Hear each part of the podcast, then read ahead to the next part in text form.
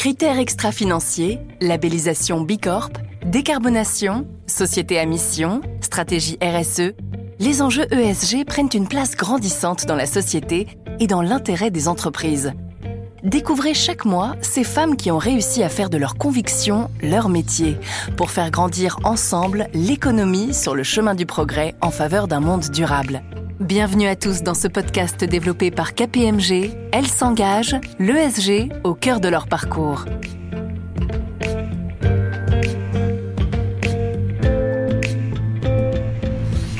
Bonjour à tous. Nous sommes très heureux de vous retrouver pour un nouvel épisode de notre podcast Elles s'engagent. J'ai le plaisir aujourd'hui de recevoir Muriel Barnéou, directrice de la politique RSE et qualité du groupe Orpea. Muriel a été engagée dans l'ensemble de son parcours.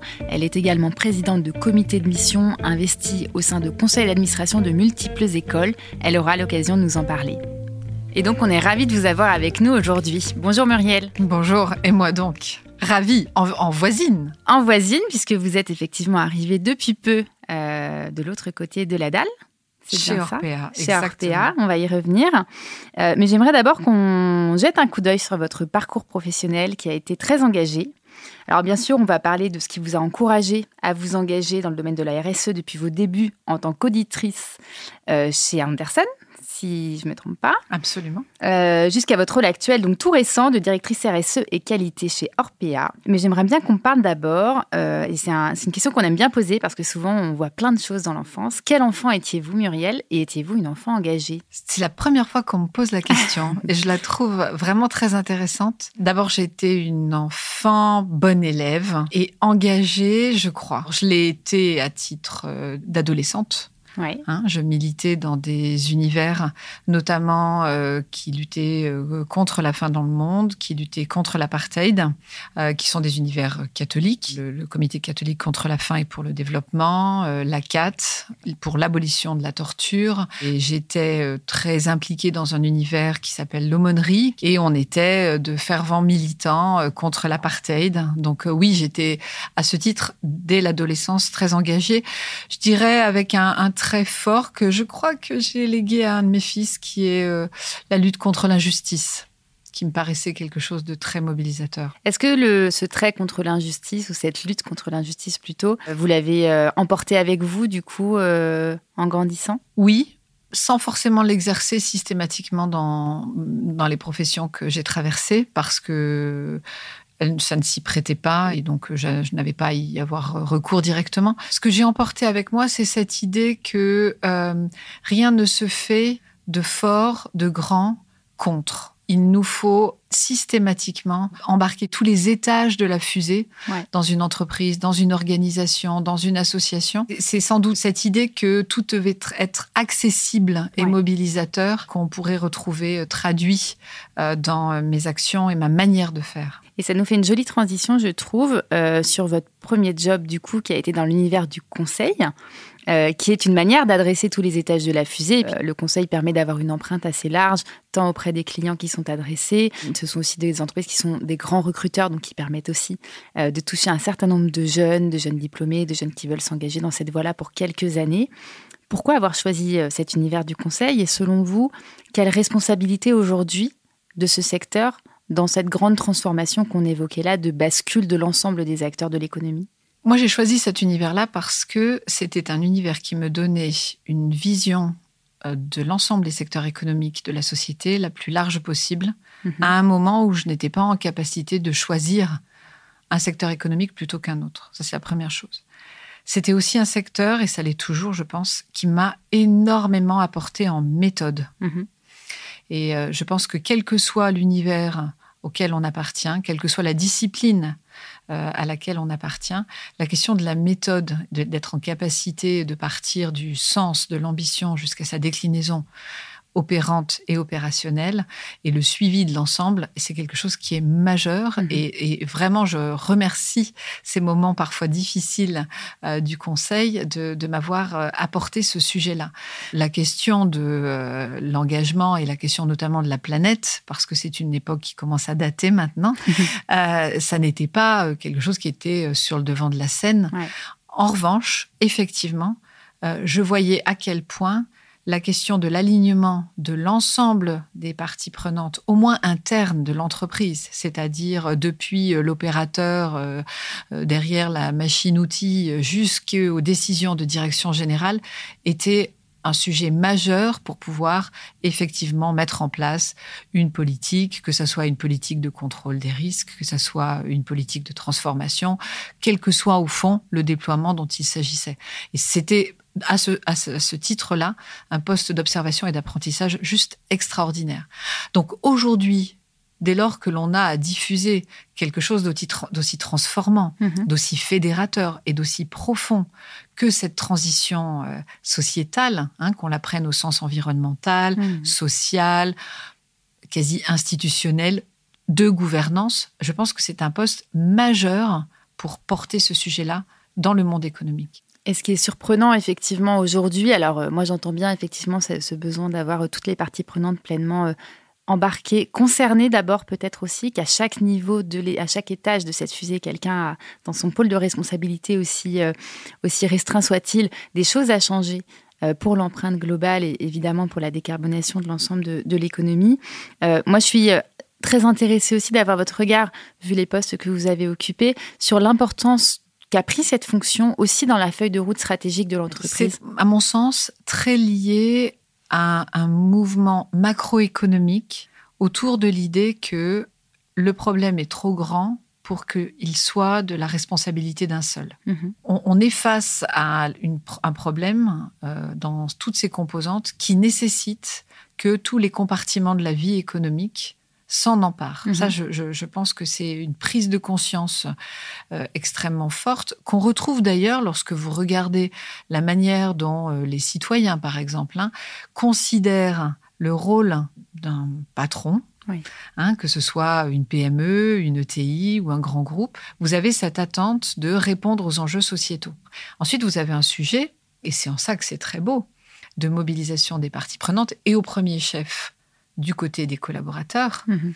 d'attractivité et de rétention des talents, qui arrivent en, congruence avec l'état du marché, qui exerce cette pression, cette exigence et cette attente. Et arrive en complément d'une autre partie prenante, venant cette fois-ci plutôt de la réglementation européenne, la contrainte financière, mhm. enfin financière, je veux dire par la finance durable, hein, mhm.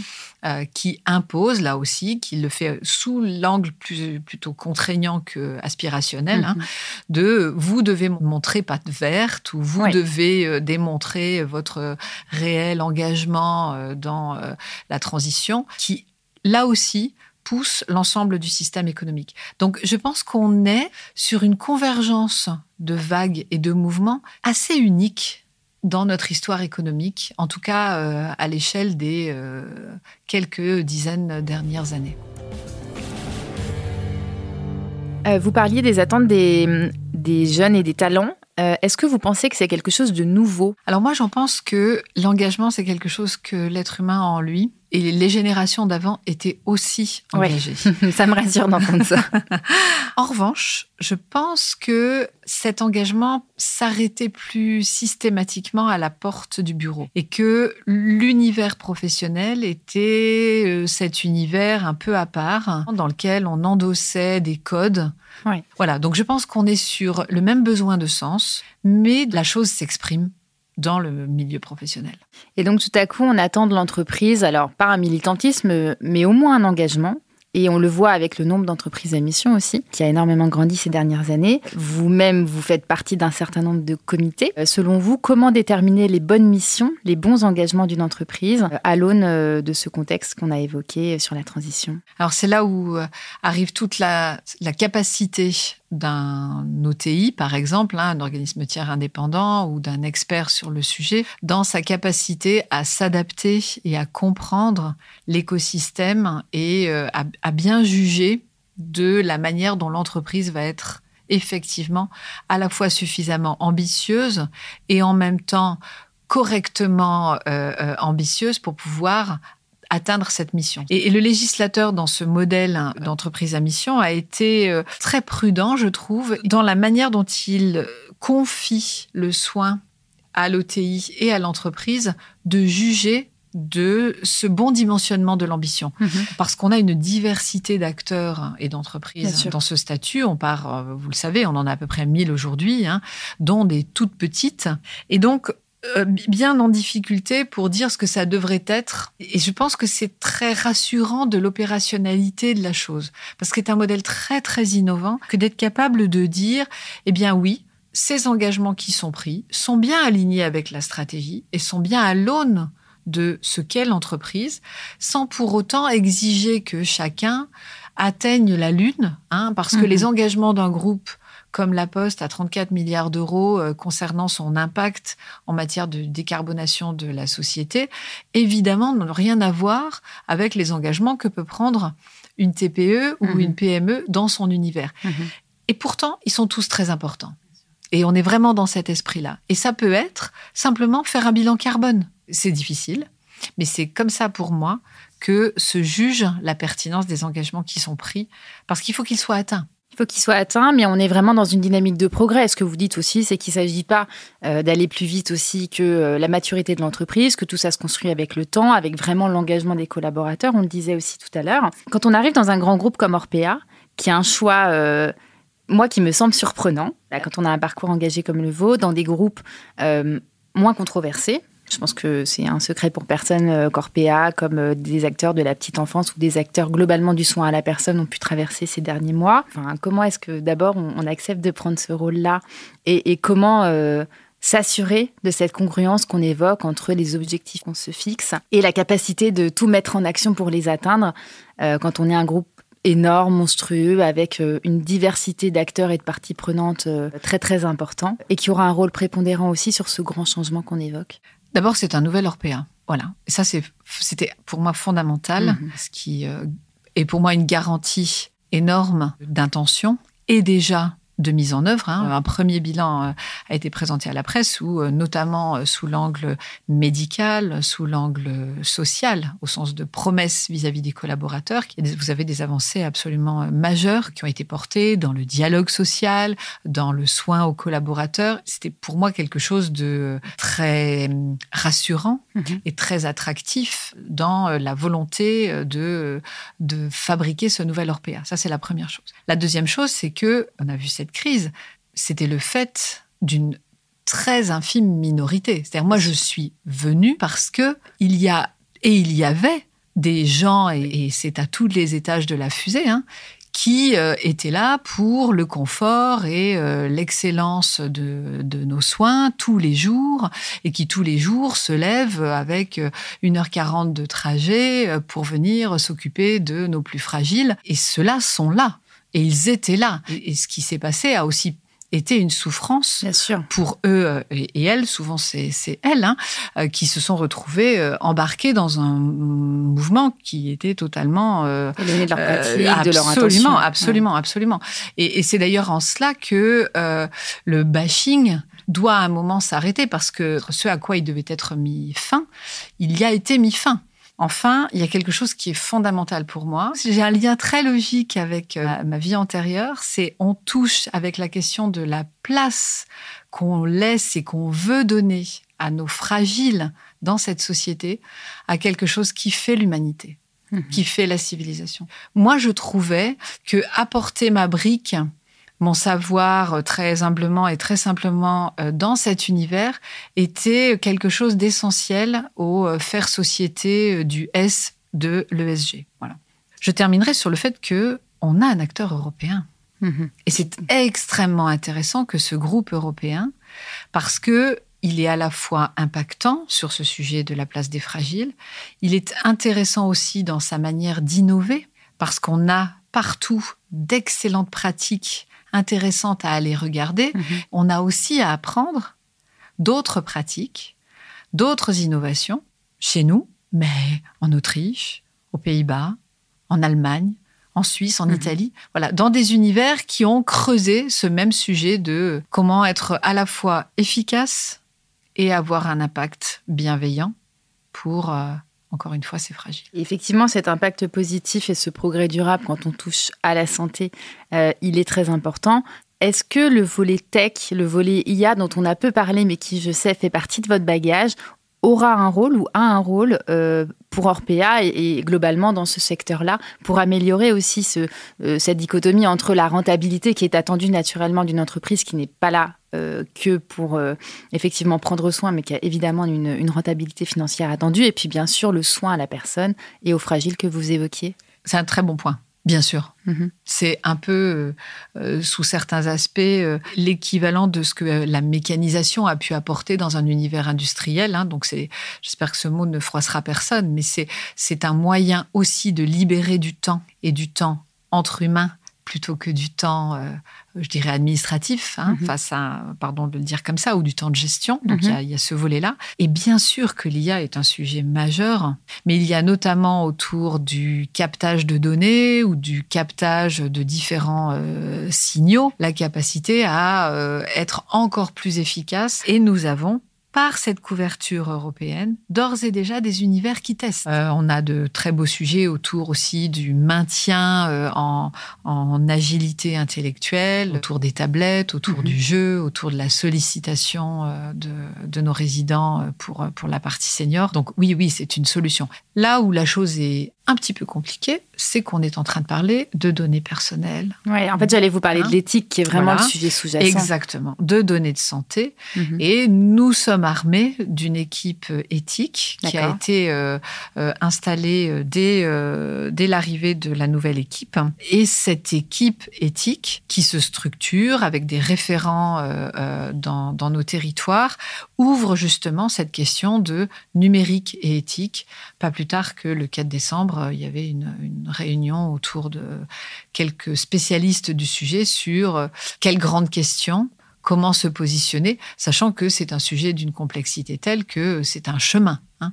Et je suppose qu'il y a un regard aussi très euh, très vif euh, du réglementaire aussi sur ce volet-là. Alors vous avez parlé de l'IA-Act, de l'IA-Act, pardon, mais évidemment quand on quand on touche au secteur euh, de la personne et globalement de l'humain, c'est quelque chose qui va être regardé. Bien sûr, très important, très important bien davantage. Vous avez été PDG de Docapost, donc c'est un c'est un sujet d'ailleurs que vous que vous connaissez très bien. Sur les dérives potentielles, pour vous, ça viendra forcément du réglementaire ou est-ce que c'est vraiment un sujet aussi le secteur doit s'auto-saisir de la même manière que cette équipe éthique peut-être a été, oui. été constituée? Je pense et je trouve que il y a, alors il y a sans doute euh, nos hyper experts euh, auraient des choses à redire sur euh, l'IACT, mais j'ai trouvé qu'il y avait notamment dans cette idée de gradation, mhm. c'est-à-dire de définition d'univers plus ou moins à risque, quelque chose qui qui relève d'une d'une prise en compte de la réalité opérationnelle, dont je ne peux pas imaginer qu'elle n'ait pas été aussi inspirée par des praticiens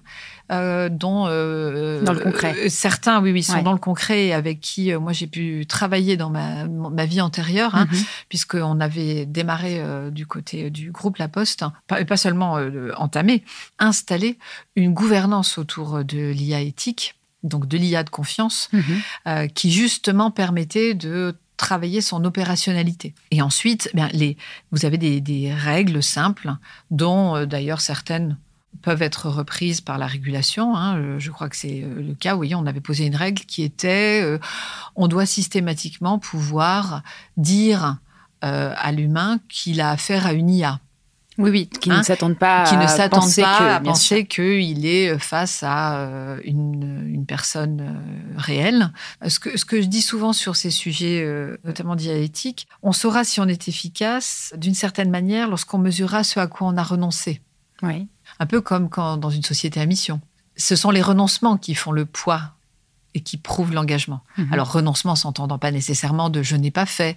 En revanche, comment j'ai fait différemment mhm. parce que la manière dont j'aurais fait traditionnellement aurait été euh, potentiellement euh, non conforme à ce que sont euh, ma mm. ce qu'est ma charte éthique et, et, mes engagements.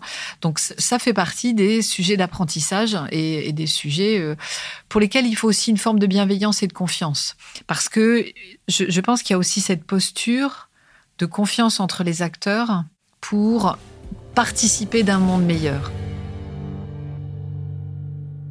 Vous présidez le comité de mission de Bayard, je crois. Euh, un groupe comme Bayard, typiquement, quelle typologie d'engagement prend-il euh, dans ces enjeux qu'on évoquait là. Et qu'est-ce que ça veut dire, en fait, présider un comité de mission? Je, vous pose cette question parce que nous, sur l'éthique, c'est un enjeu clé pour notre comité de mission, euh, sur lequel on est regardé. En tout cas, on l'a rentré dans nos KPI. Voilà, pour un groupe comme BAR, qu'est-ce que ça veut dire? Quand vous définissez vos engagements, hein, vous, vous le savez, c'est très important, vous savez d'où vous venez, ce que vous êtes et comment vous voulez poursuivre cet héritage dans le monde de demain. Hein, mhm. ce que vous racontez, c'est quelque chose que vous inscrivez dans une temporalité qui dépasse, je le dis souvent comme ça, la temporalité d'un plan stratégique ou la temporalité euh, d'un mandat de CEO. Vous êtes en train de raconter quelque chose que vous livrez, y compris aux générations futures. Et, euh, pour Bayard, il y a quelque chose qui est extrêmement fort autour de le savoir, la diffusion du savoir. Mhm à tous âges. Euh, et ça veut dire quoi être euh, dans, cet univers-là comité de mission? Évidemment que le premier sujet, c'est euh, vérifier que la mission est en exécution. C'est pour moi aussi très important qu'il n'y ait pas de mélange ou, d'ambiguïté avec la gouvernance de l'entreprise. On est là sur un temps long, un pas de côté. Dans ce temps long, un engagement à impact positif pour la société. et c'est le sujet qui est euh, le sujet auquel on s'attache, à la fois dans la vérification euh, annuelle de ce que sont les objectifs, mais aussi dans euh, leur raccord avec les engagements statutaires. Et c'est une vraie richesse, je trouve, pour l'entreprise, en fait, d'avoir ce, nouvel acteur euh, dans la cartographie de gouvernance dont se dote une entreprise à mission. Pour KPMG, je pense que c'est un vrai souffle aussi, un nouveau regard, euh, une temporalité différente. Ça vient compléter effectivement la dimension stratégique, ça vient la challenger d'une certaine manière. Oui. Euh, et je trouve qu'en interne, c'est aussi un, garant, une crédibilité pour les talents. Ça ancre dans le temps long l'engagement de l'entreprise. Absolument. Et vous avez dans le choix des personnalité du comité de mission, quelque chose aussi qui est très puissant. Qui en dit beaucoup. Qui en dit beaucoup. De la représentation de l'ensemble des parties prenantes, de leur indépendance, de leur qualité de personnalité qualifiée mm-hmm. aussi, euh, qui, euh, qui vient compléter les gouvernances traditionnelles qui, elles, peuvent être plus ancrées dans euh, collaborateurs et... Plus verticales, en fait. Plus verticales, exactement, collaborateurs et euh, actionnaires. C'est vrai que pour un groupe comme Bayard, enfin moi j'étais étonnée, j'ai découvert en fait que Bayard était devenu entreprise à mission en, lisant votre biographie. Euh, mais c'est vrai que quand vous l'évoquez là avec la transmission, c'est assez évident et ça donne à voir encore plus, je trouve, la responsabilité de chaque acteur à son niveau sur son influence sur le monde. Effectivement, un, groupe, un groupe culturel, évidemment que l'influence sur les générations futures, elle est hyper clé dans les représentations du monde qu'on se fait, dans l'accueil de la différence, dans le respect de l'autre, évidemment. Avec toute cette question derrière pour vos collaborateurs, quand vous êtes un groupe euh, comme Bayard, sur euh, la qualité de l'information. Ouais. Euh, le professionnalisme de cet univers et, et c'est toute son identité et sa richesse qu'on va retrouver dans ces missions. Et je suppose que ça parle beaucoup aux, jeunes. Hein. Vous, siégez euh, vous-même au conseil de nombreuses écoles, il me semble. C'est pas un sujet générationnel pour autant. Euh, il y a aujourd'hui vraiment la volonté d'emmener ses convictions dans l'entreprise et de les y porter pour emmener avec soi son entreprise euh, plus loin, plus fort, plus haut dans les convictions et aussi dans, cette dynamique de, de progrès. Quelle influence pensez-vous euh, que ces générations, que ces collaborateurs, indépendamment des générations peut-être, doivent avoir aujourd'hui sur la responsabilité et les engagements que prennent les entreprises Dans les écoles, aujourd'hui, ils nous demandent d'intégrer dans les cursus les euh, volets euh, RSE et pas au sens de je veux un cours sur la RSE, RSE. mais c'est je veux apprendre de la finance avec le sujet RSE, c'est-à-dire notamment l'extra-financier. Mhm. Je veux du marketing avec son volet RSE, de ce que ça peut vouloir dire qu'un marketing responsable. Et c'est bien ça qui, derrière, est une, attente forte des entreprises. Hein. C'est-à-dire que on est des expertises, des praticiens qui sachent décliner parce que c'est ça qu'ils attendent de, l'univers de l'entreprise.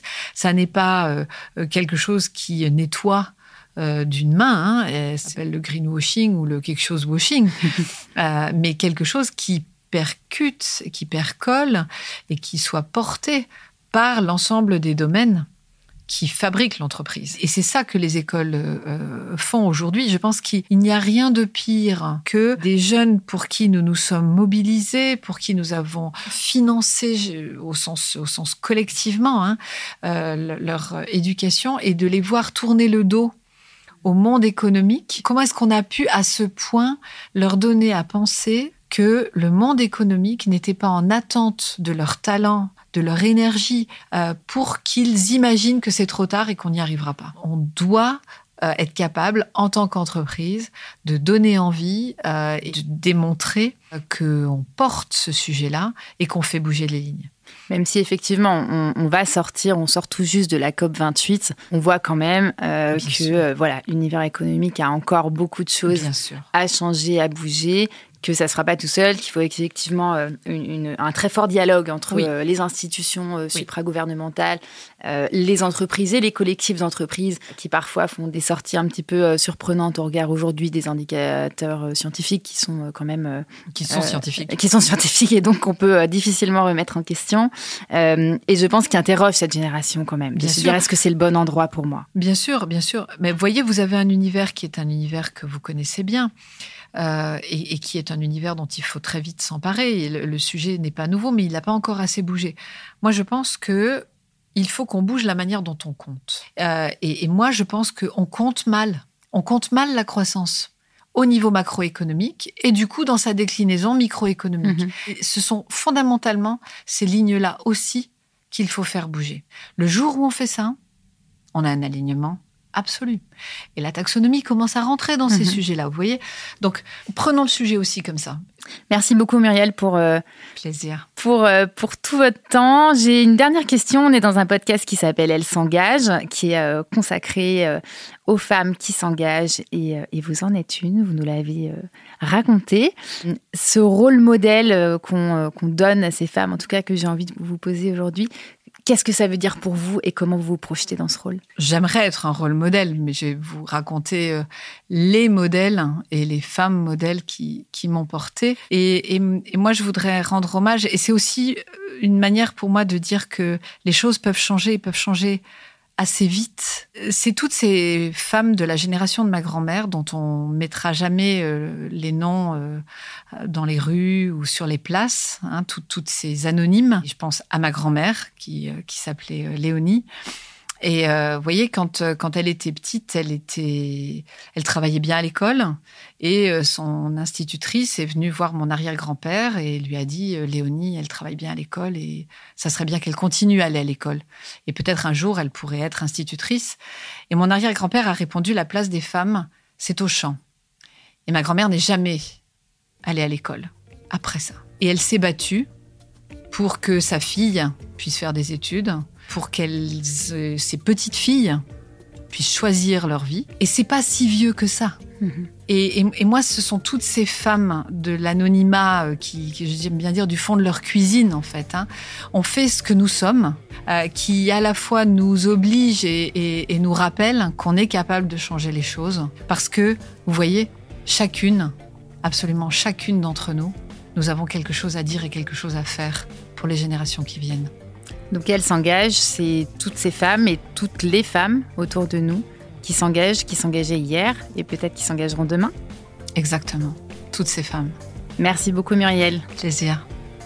Vous avez écouté Elle s'engage, l'ESG au cœur de leur parcours, un podcast proposé par KPMG. Retrouvez tous les épisodes sur l'ensemble des plateformes d'écoute et sur kpmg.fr.